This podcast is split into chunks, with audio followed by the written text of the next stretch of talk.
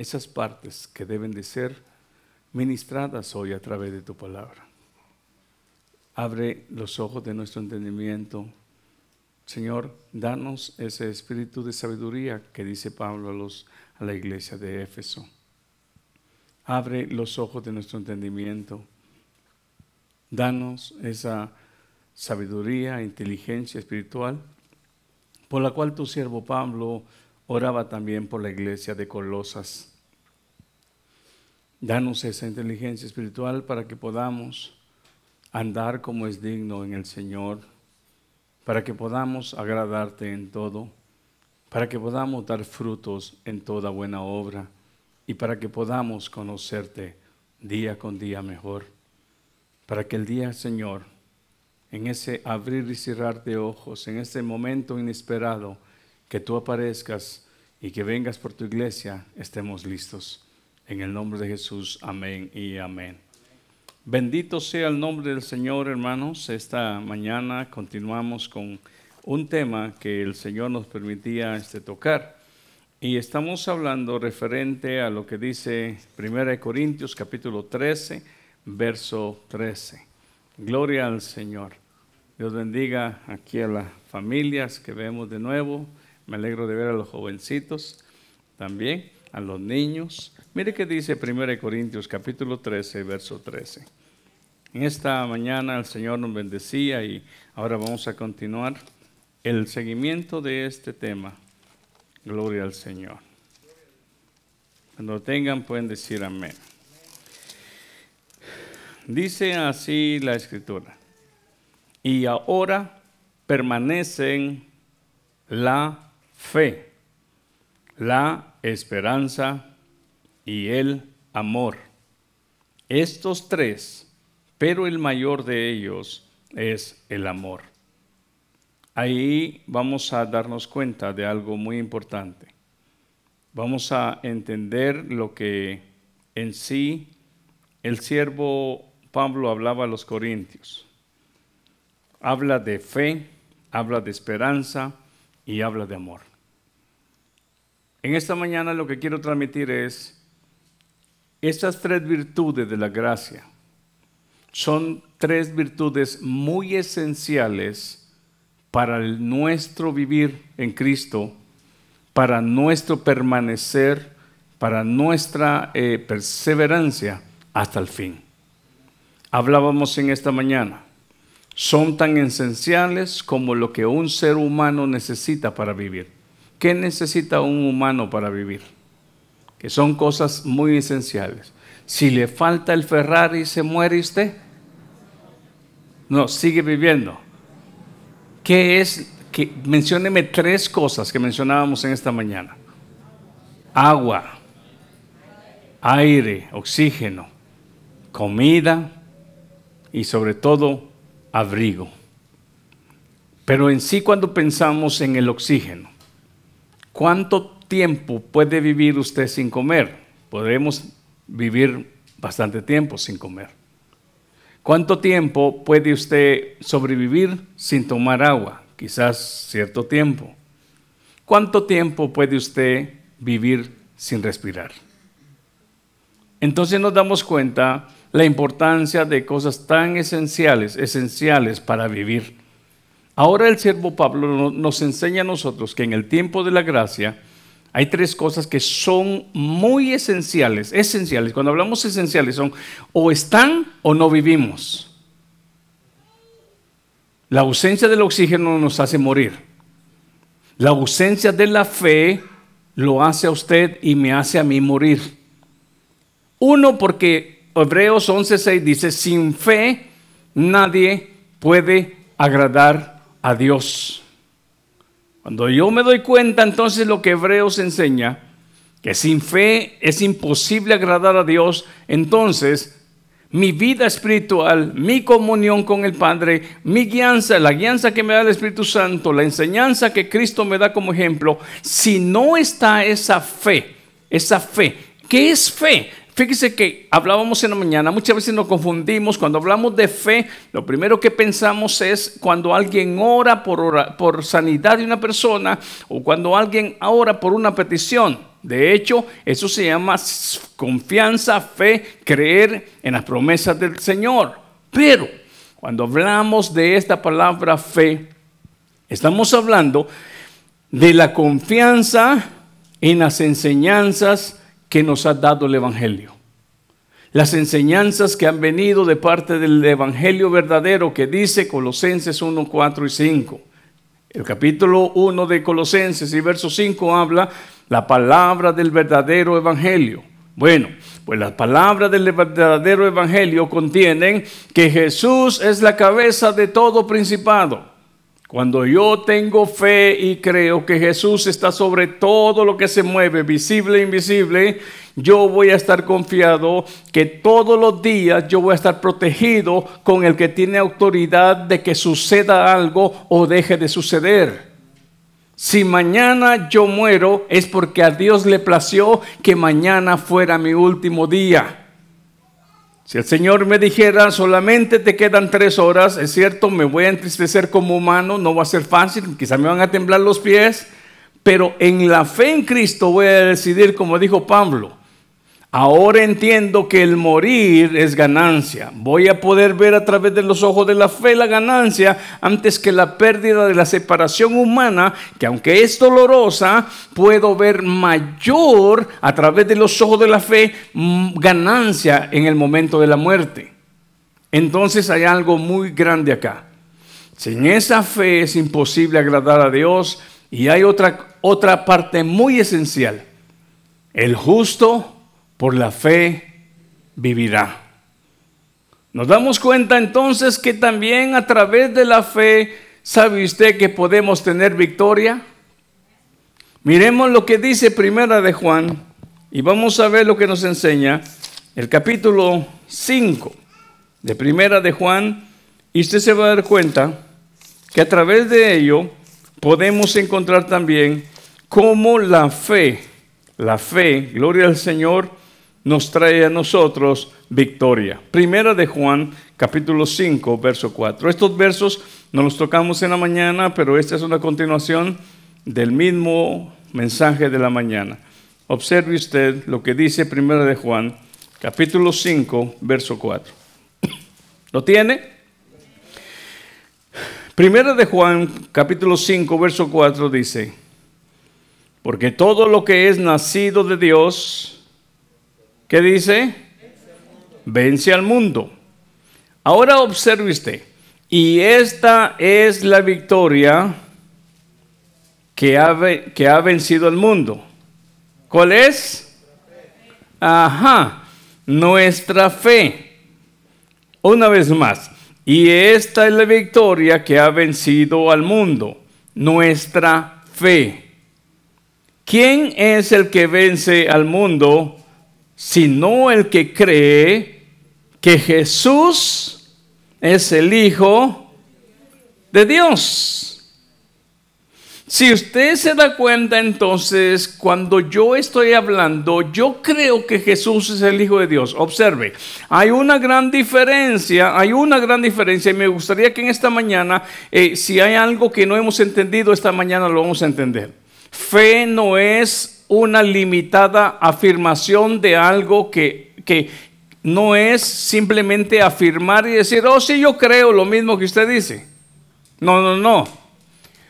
Cuando en el libro de Génesis enseña en el capítulo 15, verso 6, que Abraham le creyó a Dios y le fue contado por justicia, enseña más tarde Pablo a los romanos y dice en el capítulo 4, ¿Qué significa esto?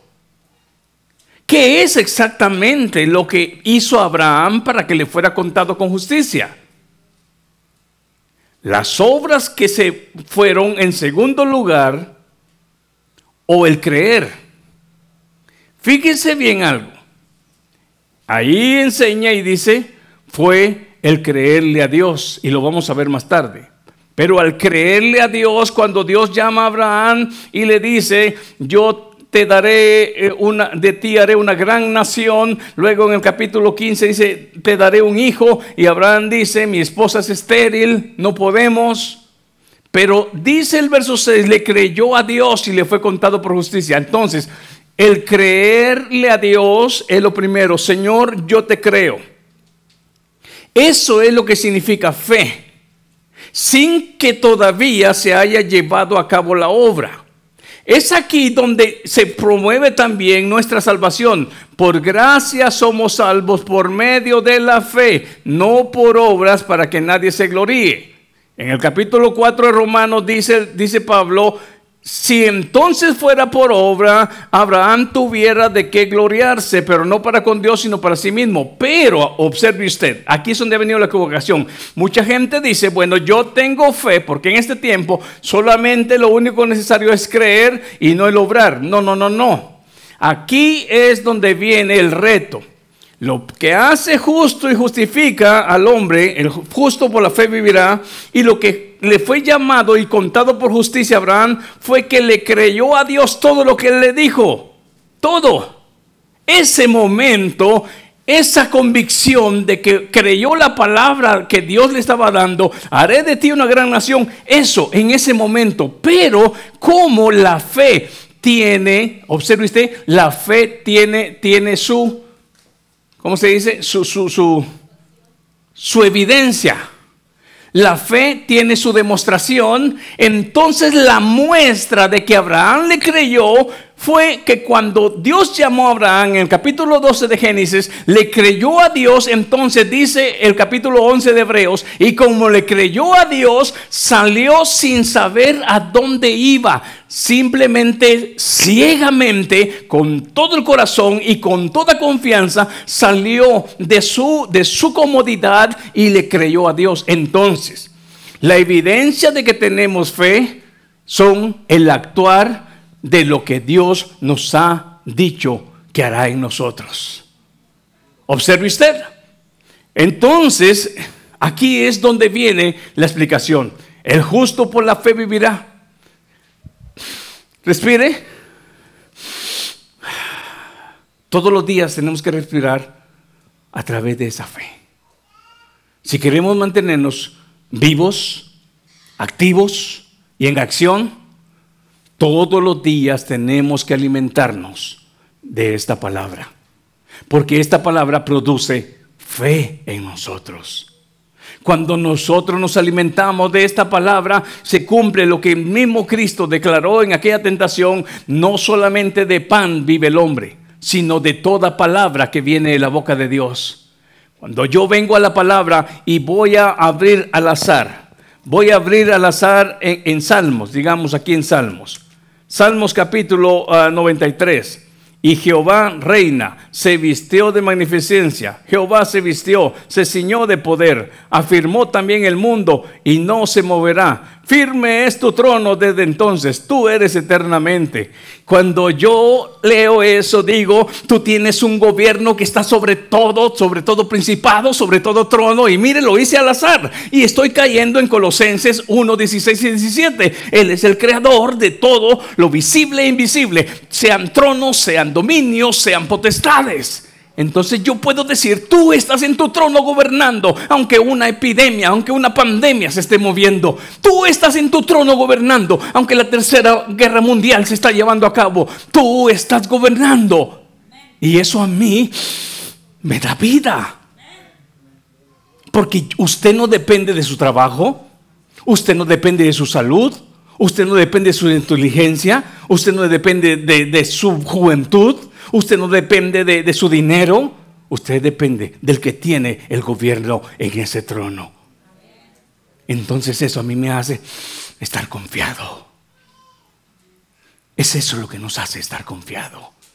Entonces, hoy permanece la fe, la esperanza y el amor. Pero llegará un momento en que la fe llega a su punto final y la esperanza también. ¿Sabía usted? Las profecías también se acabarán. ¿Pero por qué? Porque todo cuando lleguemos al momento de la culminación donde como iglesia y como hijos de Dios estemos eternamente en, Dios y estemos juntamente con Cristo, ya no se necesita fe porque todo será culminado en Él, las profecías terminarán en Él y simplemente el amor ese nunca cesará, nunca se acabará porque ese reinará, aleluya, en medio de una iglesia, en medio de un pueblo lavados con la sangre de Cristo, con Dios eterno por siempre siempre y para siempre y por toda la eternidad. Pero en este tiempo nos sirve requerido como algo vital, como algo que si no lo tengo no sobrevivo, que si algo si no lo tengo no puedo caminar. Es la fe. Nuestra confianza en lo que Dios ha declarado.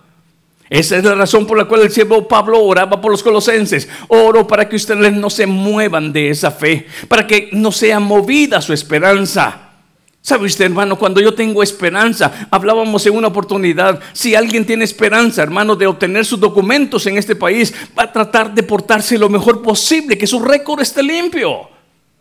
Si alguien tiene esperanza de lograr, hermanos, un, diploma de, lo que está estudiando, sabe que no le importarán las noches que va a pasar estudiando. Los jovencitos, si quieren lograr su high school diploma, ellos van a estar este, estudiando. Que los llaman para el party, no van a decir, no, no puedo, estoy estudiando porque quiero graduarme con honores.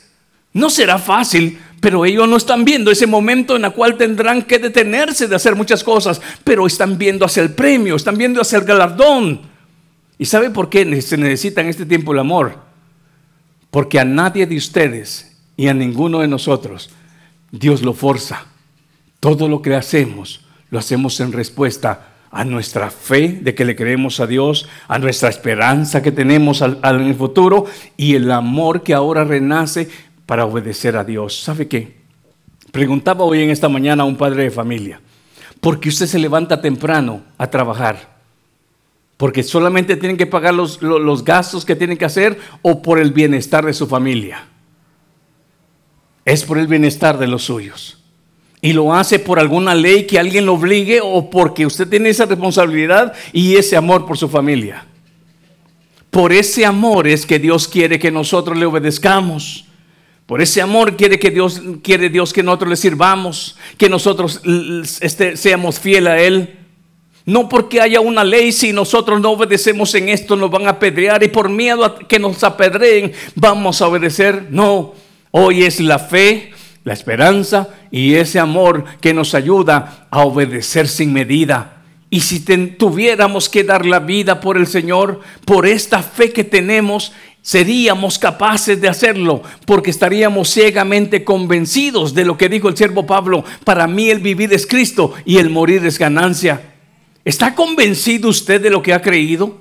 ¿Está dispuesto usted a morir por la causa de Cristo? Es tan fuerte ese amor, es tan fuerte esa fe, es tan fuerte esa esperanza que si en este momento dijeran, a partir de hoy todos los que se reúnan acá van a ir a la cárcel y van a ser ejecutados, es grande su amor para que permanezca usted aquí y decir, no importa si me tocara morir, yo sigo profesando el nombre del Señor o muchos de nosotros nos quedaríamos en casa escondidos. Pues déjeme decirle que la iglesia primitiva, ellos estuvieron dispuestos a morir por lo que habían creído.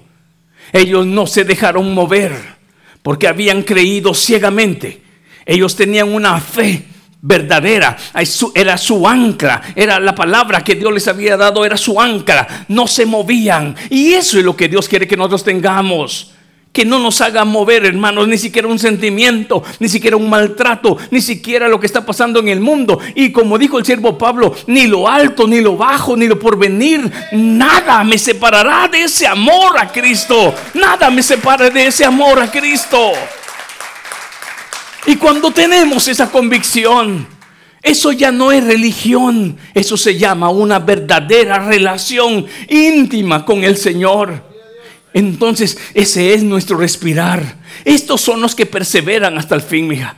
Estos son los que aguantan hasta el fin, con que se alimentan con esa fe y esa esperanza siempre en sus ojos, como dijo el siervo Pablo. Yo no pretendo haberlo alcanzado todo, pero siempre mi mente, mis ojos, siempre mi vista está en el premio. Yo no pretendo haberlo alcanzado todo, pero prosigo hacia el blanco, prosigo hacia la meta, prosigo hacia ese objetivo. Es eso, sin esposo, sin esposa, con hijo, sin hijo, sin trabajo, con trabajo, con dinero, sin dinero, con salud, sin salud, con, con todos los bienes o sin nada de ello. En desnudez, en abundancia. Dijo el siervo Pablo a los filipenses, en todo he sido enseñado.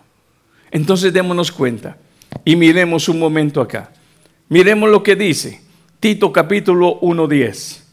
Y vamos a darnos cuenta que aquí Pablo le está llamando ahora a Tito, un pastor, Tito el pastor, y le está aconsejando que observe cosas que son muy vitales para la sanidad de la iglesia. Capítulo 1, verso 10 de Tito. Gloria al Señor.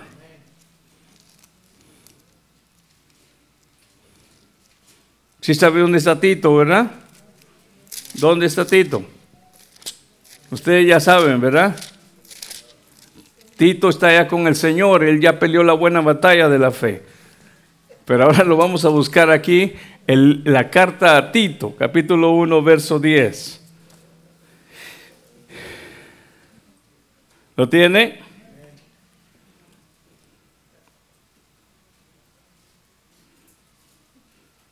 Es más, vamos a leer desde el verso 5 para que usted se dé cuenta la causa por la cual el siervo Pablo, el siervo Pablo, verso 5, por esta causa te dejé, le está hablando el siervo Pablo a Tito, en Creta, para que corrigieses lo deficiente y establecieses, ¿qué dice? Ancianos en cada ciudad, así como yo te mandé. El que fuera irreprensible, marido de una sola mujer, y tenga hijos creyentes que no estén acusados de disolución ni de rebeldía. Porque es necesario que el obispo sea irreprensible como administrador de Dios, no soberbio, no iracundo, no dado al vino, no pendenciero, no codicioso de ganancias deshonestas. Qué tremendo, ¿verdad, hermano? Que lamentablemente la mayoría de muchos ministros en ese tiempo en vez de ser limpios de estos, esto es lo que ha estorbado la iglesia en este tiempo. Mire, se lo voy a repetir, porque es necesario que el obispo sea irreprensible. Lamentablemente hoy en este tiempo, muchos ministros me ha tocado ver en el recorrer de mi vida, hermano. Lamentablemente, cuando hablamos de irreprensible, estamos hablando de, de una vida intachable. Quizás Quizás, hermanos, no somos eh, este, totalmente, hermanos, este, en la cual alguien podría decir, sí, es intacto, pero estamos hablando del esmero del siervo, que preséntese, como dice el siervo Pablo Timoteo, como siervo de que no tiene de qué avergonzarse. Pastor, este, apóyeme, el pastor, este, me gustaría que, usted me apoye como cosigner, voy a, voy a comprar un carro. No, discúlpame, hermano, mi crédito está todo mal. ¿Por qué? Porque tengo como 100 colecciones. Eso no puede ser. Eso no puede ser. La irreprensión de un siervo tiene que mostrar también en su vida económica que es una persona que trata de ser correcto aún en su economía. Observe usted, hermanos, y, y nos damos cuenta aquí, irreprensible, como administrador de Dios. Si no sabe administrar su casa, ¿cómo va a administrar la iglesia? Si le debe todo al mundo y si siempre anda atrás, hermano, tras y tras y tras, debiendo, ¿cómo va a estar? Por esa es la razón, hermano, por la cual lamentablemente usted va a ver en muchos ministerios siempre, muchas veces, siempre el siervo pidiéndole dinero a la iglesia porque no hay para pagar la renta, no hay para pagar la luz. Pero ¿sabe qué, hermano? Cuando hay una buena administración en nuestra casa, también hay una buena administración también en la casa de Dios. Eso refleja mucho, hermano, la vida del cristiano. Entonces un obispo tiene que tener eso, un buen administrador, dice, como administrador de Dios, no soberbio. ¿Ha visto usted la soberbia, hermanos, muchas veces en el, líder espiritual? No iracundo, no dado al vino. Ay, Dios mío, que Dios nos ayude, ¿verdad? Porque lamentablemente todo eso ha sido estropeado. No pendenciero, no codicioso de ganancias deshonestas, sino hospedador, amante de lo bueno, sobrio, justo, santo, dueño de sí mismo, retenedor de la palabra fiel, tal como ha sido enseñada, para que también pueda exhortar con sana enseñanza y convencer a los que contradicen. Ahora viene el verso 10, porque hay aún muchos, muchos contumaces, habladores de vanidades y engañadores mayormente los de la circuncisión, que son los quienes eran los de la circuncisión, judíos, a los cuales es preciso tapar la boca, que trastornan casas enteras, enseñando por ganancia deshonesta lo que no conviene. Uno de ellos, su propio profeta, dijo, los cretenses siempre mentirosos, malas bestias, glotones, ociosos. Este testimonio, dice el siervo Pablo, es verdadero, por tanto, reprenderlos duramente para que sean sanos en la fe. ¿A quién iba a reprender Tito? A la iglesia de que está hablando ahí en Creta. Si usted, se observa, dice acá, reprenderlos duramente para que sean sanos en la fe, no atendiendo a fábulas judaicas, ni a mandamientos de hombres que se aparten de la verdad Oiga, no atendiendo a fábulas judaicas ni a mandamientos de hombres que se apartan de la verdad. Todas las cosas son puras para los puros, más para los corrompidos e incrédulos. Nada les es puro, pues hasta su mente y su conciencia están corrompidas. Profesan conocer a Dios, pero con los hechos lo niegan, siendo abominables y rebeldes, reprobados en cuanto a toda buena obra. Esta, hermanos, aleluya, esta no es la palabra del verdadero evangelio. Esto lo que está hablando el siervo Pablo es, rehúsen, rechacen toda fábula, rechacen toda palabra contaminada, porque ellos lo hacen por ganancia, este, para su propia salud, para su propio vivir. Entonces, hermano, cuando hablamos mantenernos en la fe significa que ahora nos vamos a mantener en la palabra limpia, en la sana doctrina, en aquella palabra que nos alimenta, nos da vigor, nos da fuerza, nos da vida, nos permite vencer, como dice primera de Juan 5, ¿qué es lo que vence al mundo? Nuestra fe, no una fábula. Y en sí, hermano, una fe verdadera, una convicción de que lo que Dios está declarando en su palabra me hace a mí estar firme, seguro, me hace a mí estar, hermano, aleluya, con la esperanza de que un día llegaré a mi meta y recibiré ese galardón que Dios ha prometido a todos los que permanezcan, a todos los que perseveren hasta el fin. Entonces, observe, si nuestra fe estuviera, si nuestra fe estuviera fundada en una fábula, ¿qué garantías hay? Ninguna. Es eso lo que nos quiere evitar la palabra. Aquí es donde volvemos nosotros a despertar y podemos darnos cuenta. Reprenderlos duramente, dice, para que sean sanos en la fe. ¿Por qué sanos en la fe? Porque muchas veces lamentablemente los judíos comenzaron a decirles, ustedes tienen que aprender y tienen que regresar, ustedes tienen que comenzar a celebrar el sábado, tienen que comenzar a lavarse las manos hasta el codo, como decían las, enseñanzas de los ancianos. Es que ustedes tienen que hacer esto, hacer, hacer, hacer. Es por eso la palabra nos dice, no es por obras para que nadie se gloríe. La salvación no se obtiene por obra. Lo que produce el creerle a Dios, produce obra, sí, pero es ahora promovida por la fe y la confianza que se le ha dado a Dios. No es contrario, no es a la inversa, que la obra logre mi salvación. No, porque solamente la obra de Cristo es la que nos da a nosotros nuestra salvación. Y cuando nosotros le creemos a Él, podemos entonces ver ahora la diferencia, cómo esa fe me mantiene estar a mí en victoria. Vamos a ver entonces lo que, vamos a ver lo que ahora dice San Mateo. Fíjese bien, esa fe nos va a mantener a nosotros firmes. Mateo 24, 44. Hoy vamos a observar por qué es que necesitamos nosotros mantenernos con esa fe viva. San Mateo 24 nos enseña a nosotros y nos dirá las razones por las cuales necesitamos mantenernos en victoria, necesitamos eh, eh, agradándole a Dios y también, como dice la Escritura, por la fe el justo vivirá. Mateo 24, 44, ¿lo tiene? Dice la Escritura de esta manera. Por tanto, también vosotros estad preparados. ¿Qué dice? Por tanto.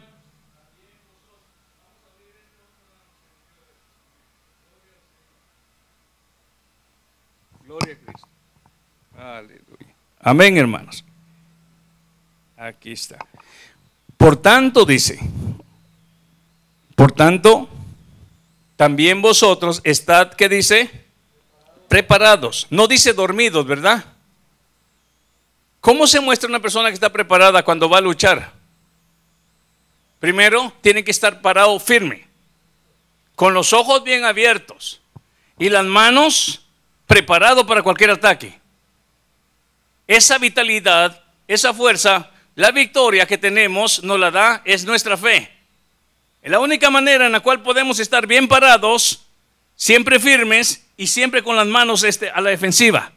Aquí no se está hablando de un pueblo, aquí no está hablando de un cristiano que no está dormido. Aquí no nos habla de una iglesia negligente. Aquí no nos habla de una iglesia, hermano, que vive su, su, vida, hermano, como diciendo, ahí se va. No, aquí está hablando de gente despierta, de gente alerta, de gente preparada. Entonces observe usted en el verso 44. Por tanto, también vosotros estad, ¿qué dice? Preparados, porque el Hijo del Hombre vendrá a la hora que no pensáis.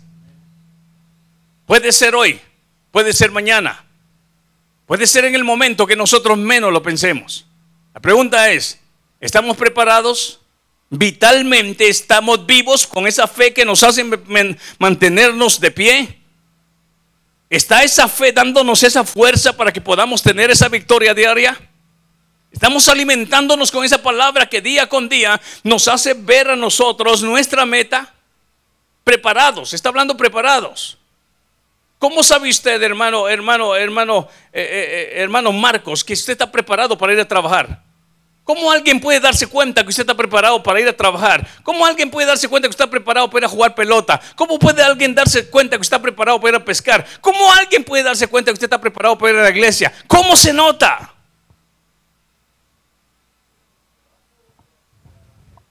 En su trabajo, la herramienta.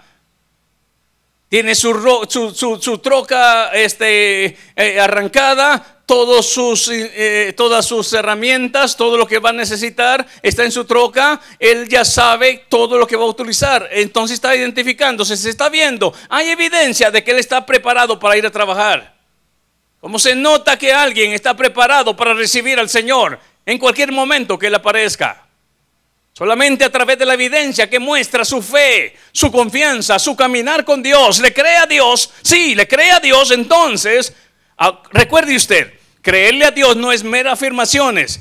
Creerle a Dios es entender que lo que Dios está declarando es vital para tener la victoria, es vital para vivir, es vital para poder agradarle a Dios. El creerle a Dios entonces, para poderme darme cuenta que alguien tiene fe, la obra y la acción que lleva a cabo es la evidencia de que tiene fe, de que está agradando a Dios en lo que Él quiere. Entonces ahí es donde se nota que está preparado. La gente que lo rodea está notando que usted día a día manifiesta evidencia de que está preparado para que en ese abrir y cerrar de ojos aparezca el Señor. La gente lo está viendo a usted con esa actitud, con ese pensamiento, con ese sentir, de que si el Señor apareciera hoy en la noche, mañana en la madrugada, la gente le está viendo a usted con ese, con con esa preparación. Dios está viendo. El mismo Señor está viendo eso en nosotros. Esa inquietud de, decir, si tú aparecieras esta noche, si tú vinieras por tu iglesia esta madrugada, si tú vinieras mañana a mediodía, yo estoy preparado para el encuentro contigo, Señor. ¿Es esa la pregunta de hoy? Es eso lo que produce la palabra. Produce el oír la palabra, produce fe. ¿Fe en qué? Primero, que yo soy salvo por gracia. Y ahora siendo salvo por gracia, por lo que el mérito de Cristo, ahora a mí la palabra me alumbra para caminar, como decía, la inteligencia y sabiduría espiritual para andar como es digno al Señor.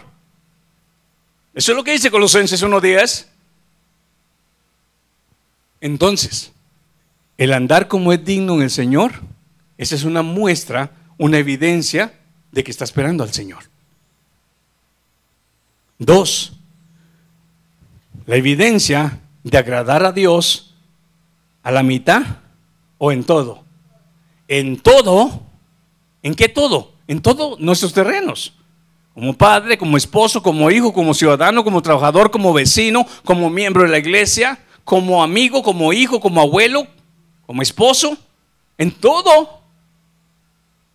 Y que en todos esos terrenos sea Dios glorificado. Esas son evidencias de alguien que está esperando la venida del Señor.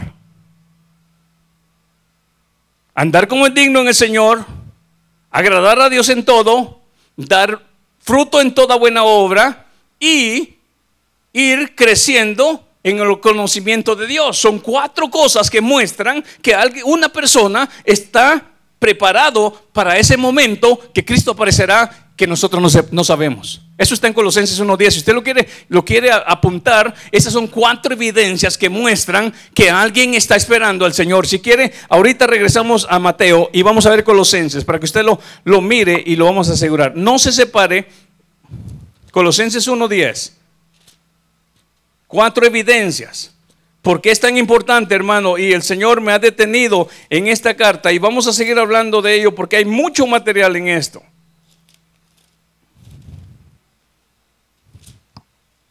¿Lo tiene?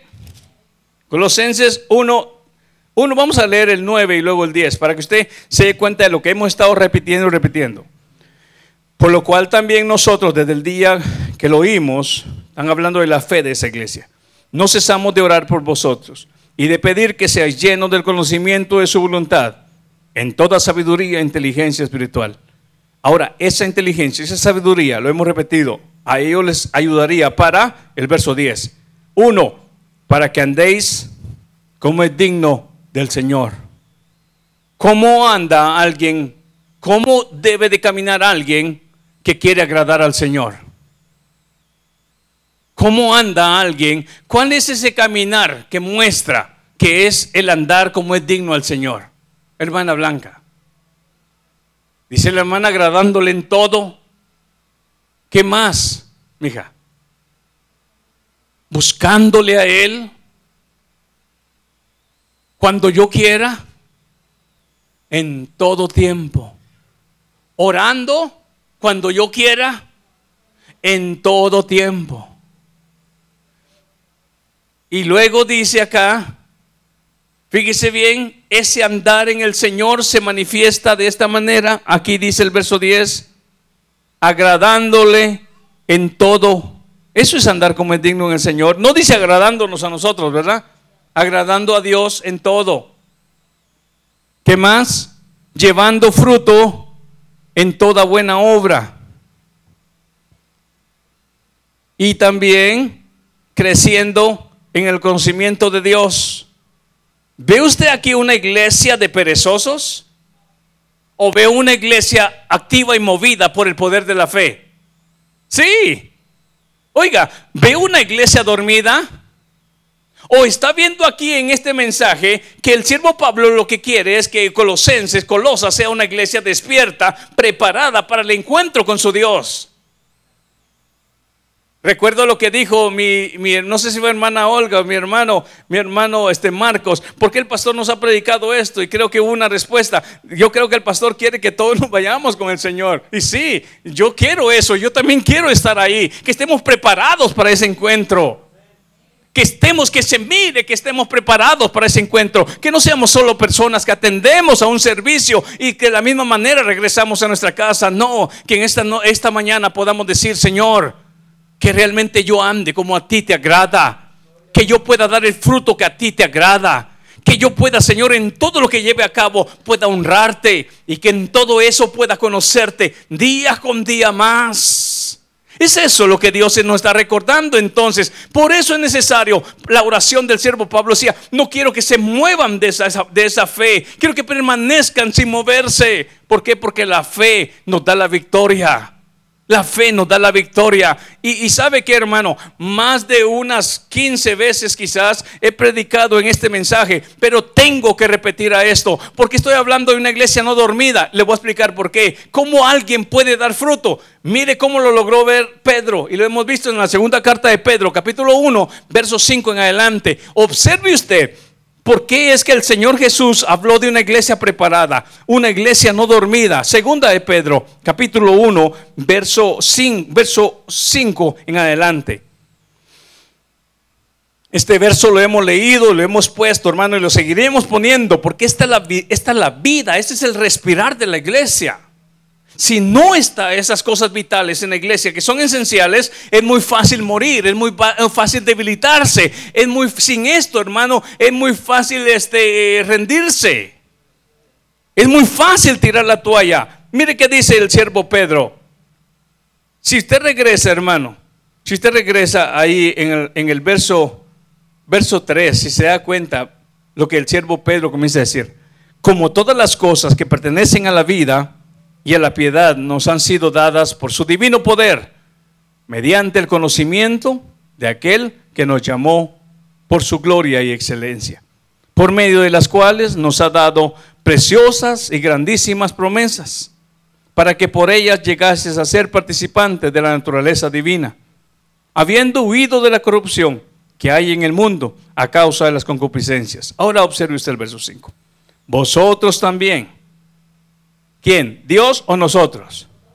Ok, vosotros también, poniendo toda diligencia por esto mismo. Oiga bien, muchas veces decimos, Dios, tú hazlo. Yo me quedo viendo el chavo del 8 en mi casa. Oiga, no. Mire que dice el verso 5. Vosotros también, poniendo toda diligencia. En primer lugar, tenemos que entender qué significa la palabra diligencia. ¿Qué significa la palabra diligencia? Esmerar, esmero, poner empeño, poner de su parte, esforzarse. Por tanto, esfuércese iglesia, esfuércese. Y muchas veces hemos oído en el ambiente cristiano, si me queda tiempo, si me queda tiempo, no. Si usted sabe que no le, tenga, no le queda tiempo, peleese con su esquello, levántese una hora más temprano y le va a rendir más el día. Es que sabe que hermano, tengo que ir a hacerme las uñas, el pelo y, a bañar el perro. Y si me queda tiempo voy a la iglesia. No, no, no, Dios no puede quedar en última instancia. Él necesita tener el primer lugar en nuestra vida. Eso se llama esforzarnos. Antes de nosotros mismos, hermanos, este, ¿cómo se dice? Antes de que nosotros mismos cumplamos nuestra voluntad. Antes de llenar nuestros propios este, necesidades. Es eso, hermano. ¿Sabe qué, hermano? Si no estoy muy cansado, si voy. El esfuerzo, que aunque esté cansado, Señor, aquí estoy. Tú sabes que mi cuerpo está cansado, pero yo estoy aquí. Porque yo sé que una palabra de vida, una palabra de aliento, esa va a producir en mi fortaleza, en mi fe, para que yo tenga la victoria diaria.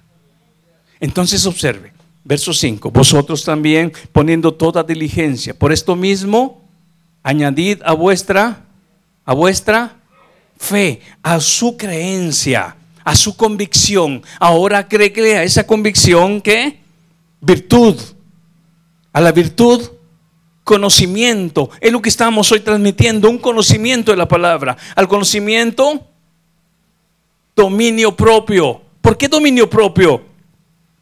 Porque ese conocimiento me va a permitir a mí tener el dominio de no rendirme. Ya no tengo las fuerzas. Quizás el terreno está oscuro, pero me va a dar la fortaleza esa palabra, esa fe de mantenerme. El siervo Pablo dice, no me voy a rendir.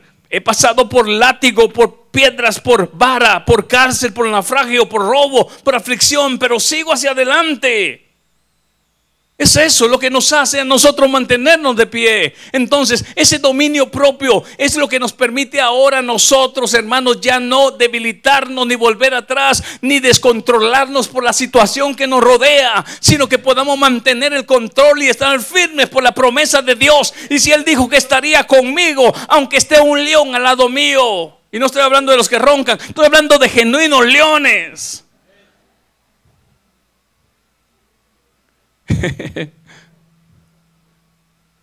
Aunque un león, como le tocó a Daniel, Daniel fue tirado al foso de los leones. Sadrach, Mesach y Abednego fue tirado al horno, pero ellos confiaron. No se arrodillaron, no se arrodillaron ante una imagen, prefirieron que los tiraran al horno y ellos sabían, pero ¿qué pasa cuando caen al horno? Eh, un cuarto ser se manifiesta y el mismo rey de ese lugar dice que no fueron tres los que echaron al horno y por qué veo un cuarto y el cuarto tiene como la apariencia del hijo de los dioses. Es que Dios se hace presente. Y cuando creemos en él él dice aquí estoy como les prometí. Aquí estoy como les prometí. Aquí estoy como les prometí pero se necesita creer. Bueno pero si yo creo Yo creo, Señor, pero podemos hacer skip al horno, es que está muy caliente. Yo creo en ti, pero brinquémonos eso. No, el que cree está dispuesto. Está dispuesto. ¿Y sabe qué? Así como estuvo dispuesto a que su fe prevaleciera en el momento difícil, también Dios estuvo dispuesto a presentarse y a estar con ellos. Y ni siquiera un cabello y ni siquiera olor, hermanos, a humo sacaron sus ropas. Ese es el Dios de los hombres de Hebreos 11, hombres de fe. Ese es el hombre, esa es la mujer que Dios quiere hacer de usted. Esa es la mujer que Dios quiere hacer de usted. Mujeres que aunque esté el agua revuelta, ustedes puedan ver que Dios está en control. Hombres que aunque nos demos cuenta que las cosas están en contra, podamos decir, tú sigues en ese trono, como decía el Salmo, en ese trono gobernando. Nada se te escapa de las manos. Entonces podemos darnos cuenta acá, ese dominio que nos ayuda a permanecer, al dominio propio que dice paciencia. ¿Sabe qué significa también paciencia, verdad? este, perseverancia a la paciencia, piedad, a la piedad, afecto fraternal y el afecto fraternal, amor. Ahora mire la razón por la cual se necesitan buscar estas cosas, que son muy vitales. Verso 8, porque si estas cosas están en vosotros y, y abundan, no os dejarán estar ociosos ni sin fruto. ¿Para qué se necesitaba la inteligencia espiritual? Para andar como es digno el Señor. Para agradar a Dios en todo. Y para dar fruto en toda buena obra. ¿Cómo voy a dar yo buen fruto? Cuando observo que lo que el siervo Pedro está informando es vital para poder dar fruto. Volvemos a leer el verso 8. Porque si estas cosas están en vosotros y abundan, no os dejarán estar ociosos. ¿Qué es un ocioso? ¿Y será que Dios viene por un pueblo aragán? Viene por un pueblo preparado.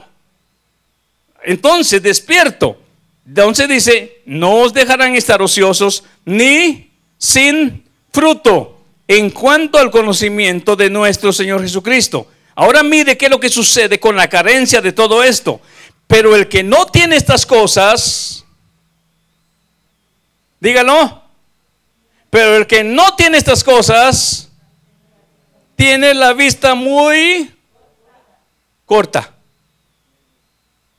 Y con la vista corta puedo ver mi galardón.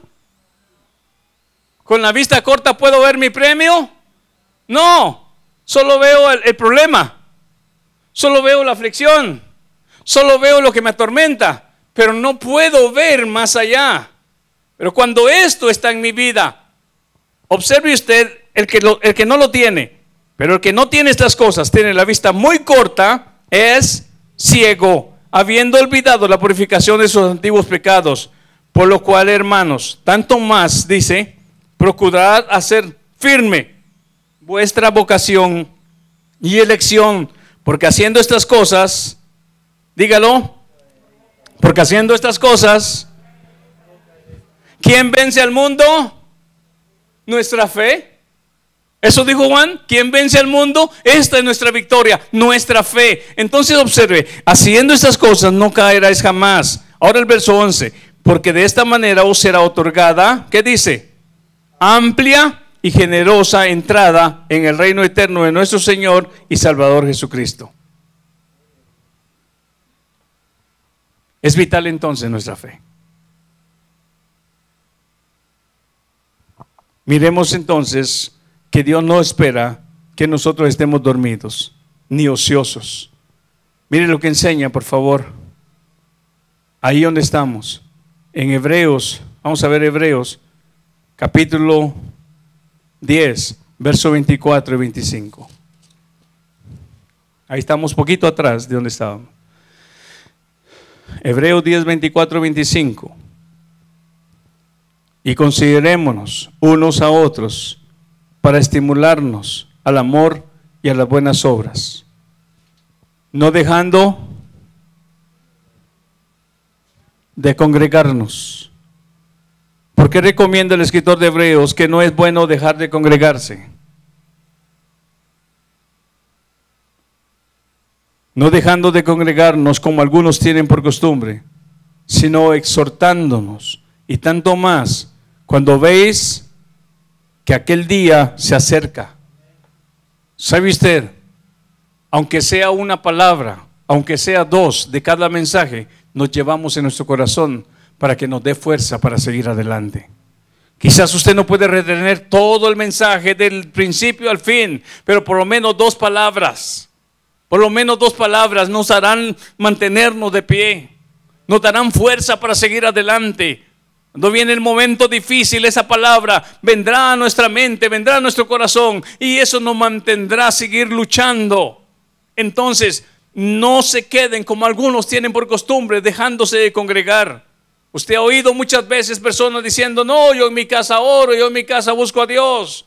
Pero ¿sabe qué? Por alguna razón, Dios habló de una iglesia y la palabra iglesia significa congregación, reunión. Esa es una convocación. ¿Y por qué el Señor nos reúne en un lugar?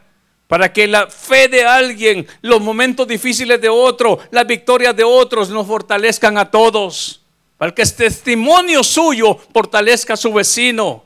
Para que todos como una familia, como un como miembros de un solo cuerpo, podamos estar unidos, ayudándonos mutuamente en nuestro caminar espiritual.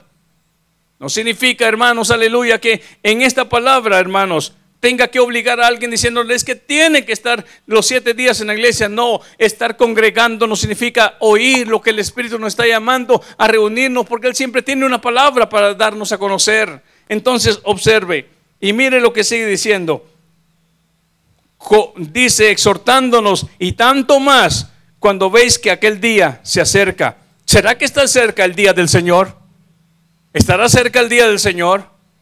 ¿Estará pronto lo que dice el mismo siervo Pablo, el Señor mismo con voz de mando y con, trompeta, esa voz de autoridad se oirá. Los muertos en Cristo resucitarán primero y nosotros seremos transformados en un momento, en un instante. ¿Estamos preparados para ese momento o estamos dormidos? ¿Estamos listos? ¿Estamos mostrando evidencia a Dios? ¿A Dios?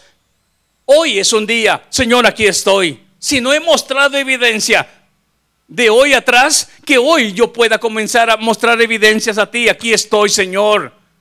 Dirígeme, enséñame, fortalece mi fe para que esa fe sea mi respirar. Y podamos cantar ese canto que, que entonan, tú eres mi respirar. Es tu palabra hablando a mí. Él lo canta más bonito, yo lo canto así medio feo, pero es lo mismo, la palabra. Tú eres mi respirar.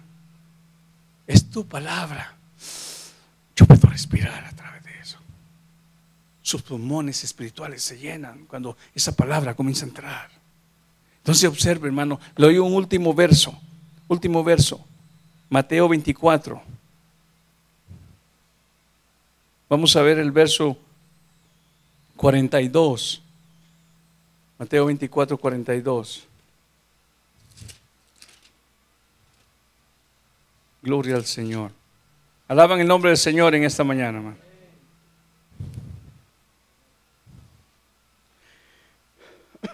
Pero sabed esto, velad pues, porque no sabéis a qué hora ha de venir vuestro Señor. Pero sabed esto, que si el padre de familia supiese a qué hora el ladrón habría de venir, velaría y no dejaría minar su casa. Por tanto, también vosotros estad preparados, porque el Hijo del Hombre vendrá a la hora que no pensáis. Si usted supiera que hoy en la noche va a llegar un ladrón, ¿qué haría?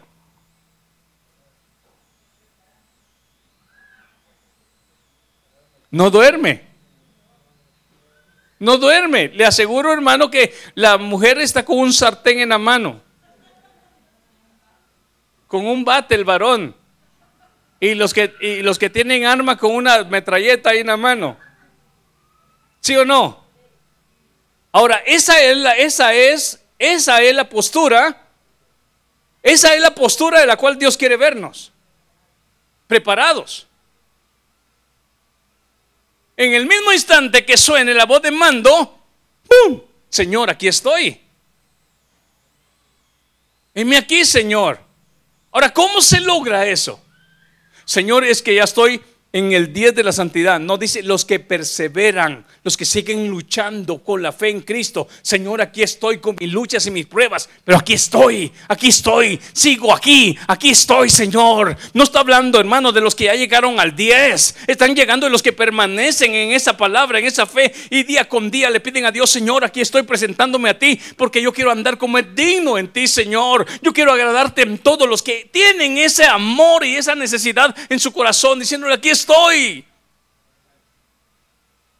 ¿Por qué, hermano? Que si habláramos del 1 al 10, solamente Cristo dio el 10. Acuérdese. Pero ¿sabe qué es lo que espera Dios? Que digamos, aquí estoy, Señor.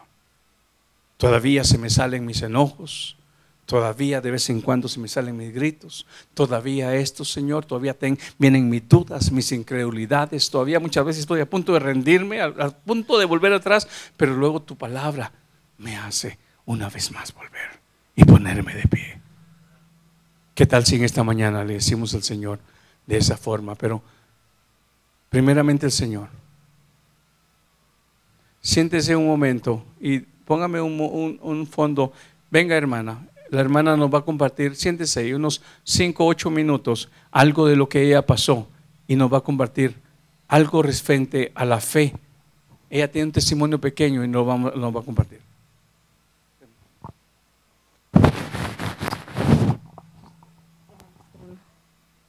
Así con la máscara. Dios le bendiga, hermanos. Uh, sí, rápidamente les voy a comentar que yo fui contagiada con ese virus, pero para honra y gloria de Dios, aquí estoy. Ah, no les voy a decir cómo fui contagiada, pero fui positiva. Ah, un día tuve un accidente en este brazo y mi esposo me llevó a sobar. Y cuando regresé de, que me sobaran y todo, pero antes de eso el Señor que me eh, sobó mi brazo, me dijo que yo tenía un corazón fuerte, que tenía ah, mucha energía y todo eso se me quedó en mi mente. Regresé que me sobaran mi brazo y me encerré en mi cuarto a reposar. Y quedándome yo dormida, vi en mi cuarto cómo pasaban tres personajes, tres personajes. Pasaban la puerta de mi cuarto. Uno llevaba vestiduras blancas, resplandecientes, traía una espada en la mano. Y yo quería abrir mis ojos, pero no podía, ah, porque no me lo permitía. Y él me abrió la mano, me puso la espada y yo la agarré y en mi mente decía que yo no era ah, digna de tener esa espada. Y solo me la puse en mi mano y los tres personajes se fueron. Y pasado todo eso, en los días el Señor me estuvo despertando una, dos, tres de la mañana. Y yo obedecía esa voz, ¿verdad? Tenemos que obedecer a la voz cuando te dice levántate, ¿verdad? Porque la carne dice, no, no, ya no quiero levantarme, pero tenemos que hacer un esfuerzo y levantarnos, porque el Señor nos quiere hablar y nos quiere decir algo. Y estuve levantándome por una semana y pasado de esa semana que estuve orando, fue cuando vino esa enfermedad. Y me, vino esa enfermedad y me sentía triste, eh, como humana, porque no vi nada de noticias, nada de nada, porque si tú miras las noticias, más bien te enfermas la mente y estás pensando lo peor. Mejor me puse a meditar en la palabra de Dios, a escuchar alabanzas, a escuchar prédicas a leer la bendita palabra de Dios, me sentía mal, me sentía mal, hermanos, muy mal. Y ha pasado los días, el Señor me puso, me iluminó en mi mente qué era lo que tenía que ser, qué era lo que tenía que tomar. Y yo le decía, le decía, Señor, me miraba adentro de mi casa y miraba a los demás que andaban afuera y le decía, pasó un Señor y yo le decía, Señor, ¿por qué no le da a él? Decía, y yo decía, ¿por qué me da a mí?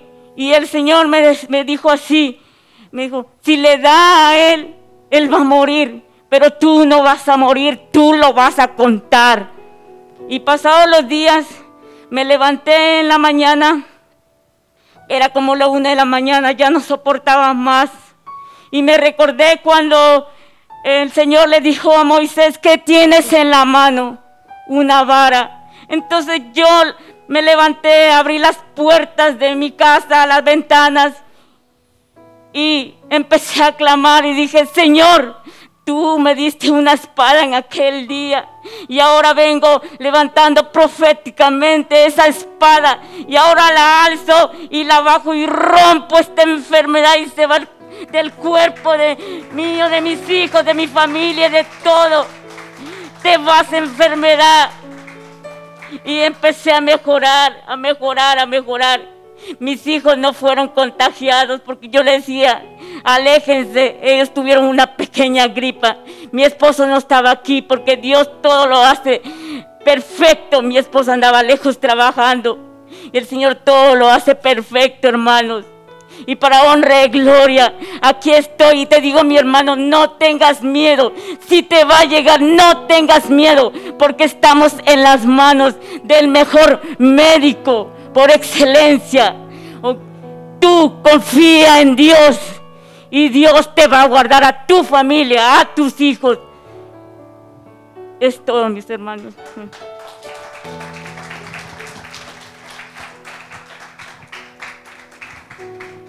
Esto sucedió antes de que ellos vinieran para acá, hace cuatro meses. Después el Señor los trajo para este rumbo. Ellos han comenzado a venir y a reunirse en medio nuestro. No, no, no fueron ustedes, fue el Señor el que los trajo. ¿Sabe usted? Esa puerta se abrió para todo el que tenga hambre, para todo aquel que quiera ser iluminado. Aquí, el primer servidor soy yo. Aquí el único que merece la gloria y la honra es el Señor. Mi hermano Ismael, su familia, mis hermanos son servidores juntamente conmigo. Aquí el único que se puede levantar el cuello y no lo hace es el Señor Jesús, porque a Él no le levantaron el cuello, a Él lo levantaron sobre todo nombre, sobre todo nombre que se menciona en esta tierra y debajo de la tierra. Cristo es el único que merece la gloria y la honra en este lugar. Y mis hermanos vinieron a esta casa. Y yo sé que el Señor les ha hablado, sé que el Señor les ha ministrado.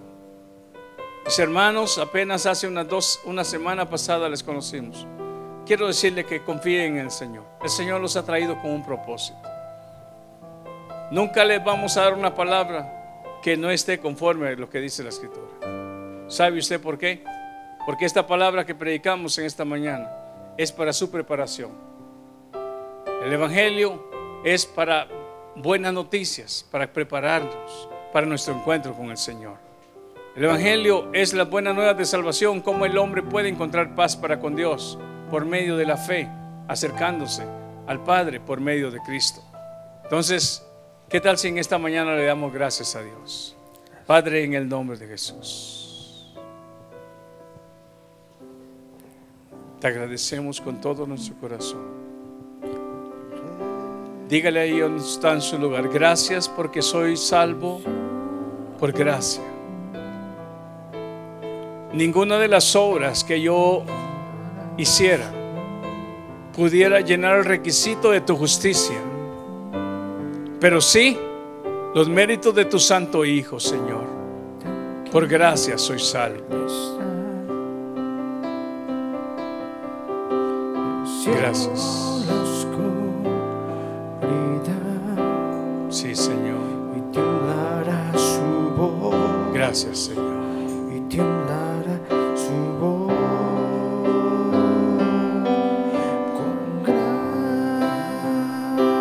grande eres, Señor. Cántale cuán grande, cuán grande eres, Señor.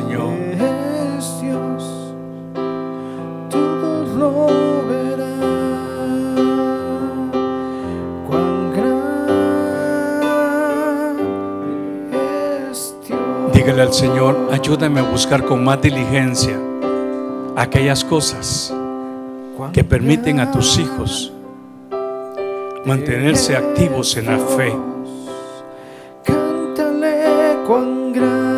Si hasta este día, en vez de, manifestar actividad, se mostró en su vida ocio, hoy dígale al Señor, manténme activo en la fe, que esas virtudes me mantengan ocupado en ti, que ese conocimiento me permita, Señor, andar como es digno, Señor, agradándote en todo, dando fruto en toda buena obra y conociéndote día con día. Dígale al Señor ahí donde está en su lugar. Yo no quiero tener la vista corta. Yo quiero tener esa victoria que tienen los santos. Y esta es la victoria, dice el siervo Juan, nuestra fe. Sí, Señor. Ayúdanos, Señor.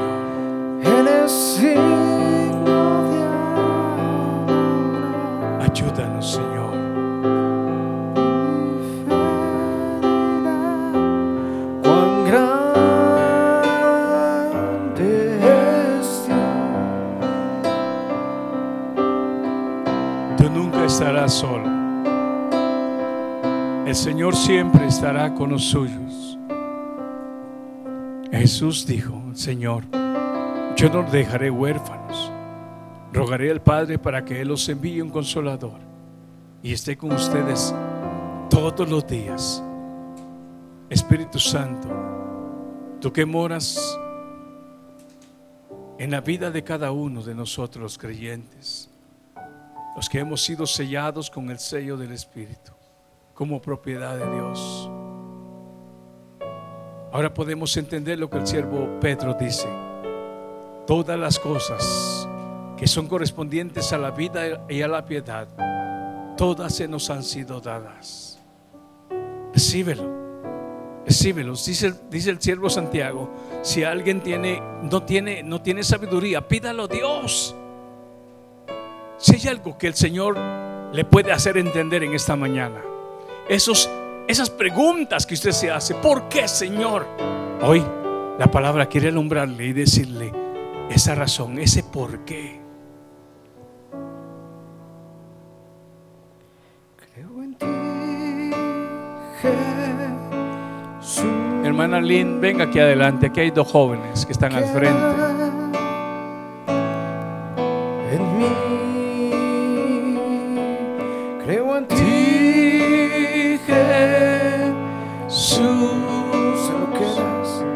Ponga su mano en su, en su hombro en cada uno de ellos y ore por ellos.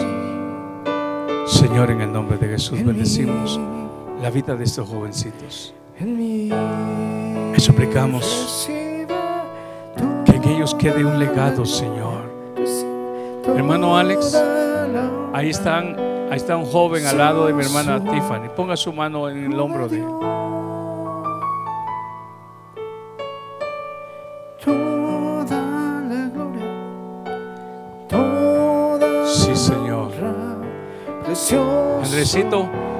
Está el hermano de hermano Oscarito. Ora por al lado de atrás de su espalda. Quiero levantar a ti mis manos, maravilloso Jesús, milagroso Señor. en este lugar de tu presencia es descender tu poder. Los que estamos aquí. Sí, Señor. creo en ti, Jesús. y lo que harás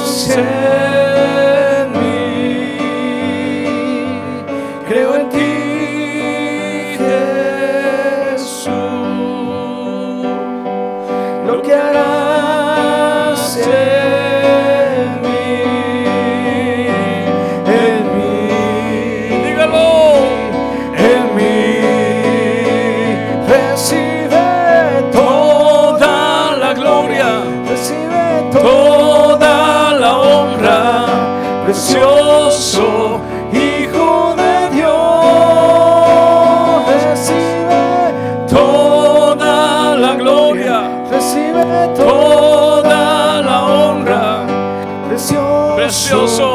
Hijo de Dios. Precioso Señor, Recibe la gloria, Señor. precioso Señor. Recibe la honra. Yo no tengo la fuerza, Señor, para man- man- mantenerme en pie, pero recibo de ti la fortaleza. Tú, varón que estás ahí, quizás no tienes la fuerza. De tu propio cuerpo no pueden salir esas fuerzas, pero sí del Señor. Como dice el siervo Pablo a la iglesia de Éfeso, fortaleceos con el poder de su fuerza, para que estén firmes, firmes, aleluya. Levántate en el nombre de Jesús. No son tus fuerzas. El salmista dijo, no es con espada ni con ejército, no son con carros. Ahora es con su Santo Espíritu. Dile al Señor que tu Santo Espíritu, Señor, me llene de esa fuerza. No eres tú, es el Señor. Confía en el Señor en este momento.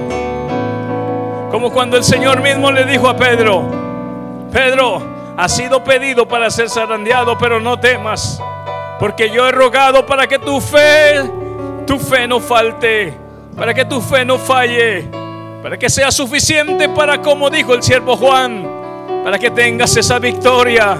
¿Y cuál es esa victoria? Es nuestra fe en el Señor, aleluya. Gloria al Señor. Dele gloria al Señor. Aleluya. Damos un fuerte aplauso al Señor. Nos vamos en victoria. Nos vamos en victoria de este lugar. ¿Por qué? Porque no son nuestras fuerzas, son las fuerzas que vienen del Señor hacia nuestras vidas. Bendiciones a todos hermanos, pasen buen día y que la bendición del Señor esté en cada uno de ustedes.